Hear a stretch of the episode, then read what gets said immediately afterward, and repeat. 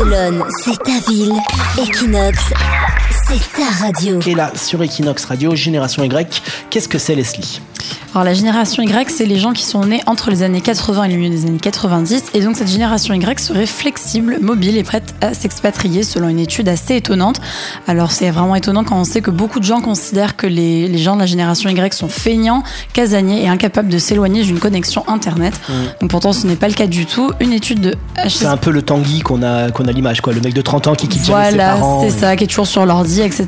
Et en fait, non, c'est une génération qui a le goût du risque. hein. Près de 43% seraient motivés par des nouveaux défis, contre 38% des 35-54 ans. Et donc, cette envie de partir loin est due à plusieurs facteurs. Donc, le premier en rapport avec la culture du travail.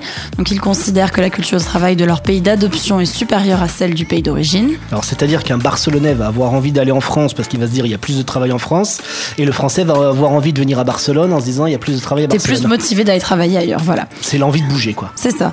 Donc le second facteur, c'est l'argent, hein, parce qu'il y a quand même 50% qui revendiquent gagner plus dans le pays d'expatriation. Et il y a aussi un autre facteur euh, euh, distinctif, cette génération accorderait moins d'importance au fait d'être propriétaire d'un logement, donc ils seraient plus enclins à partir dans le monde entier. Mais après, c'est vrai que tu gagnes plus. Par exemple, les gens qui sont en call center, qui travaillent en français ici à Barcelone, ils ont la prime de langue. C'est-à-dire que tu touches plus d'argent si tu travailles en call center en français que si tu es espagnol. C'est vrai que tu as toujours Voilà, il y a des avantages. opportunités. Voilà. euh, ouais. Et euh, on avait sorti une étude sur Equinox qui disait que le français était également un atout pour avoir des bons postes à Barcelone. Tout à fait, oui. Bah merci Leslie pour cette news positive. Barcelone, c'est ta ville. Equinox, c'est ta radio.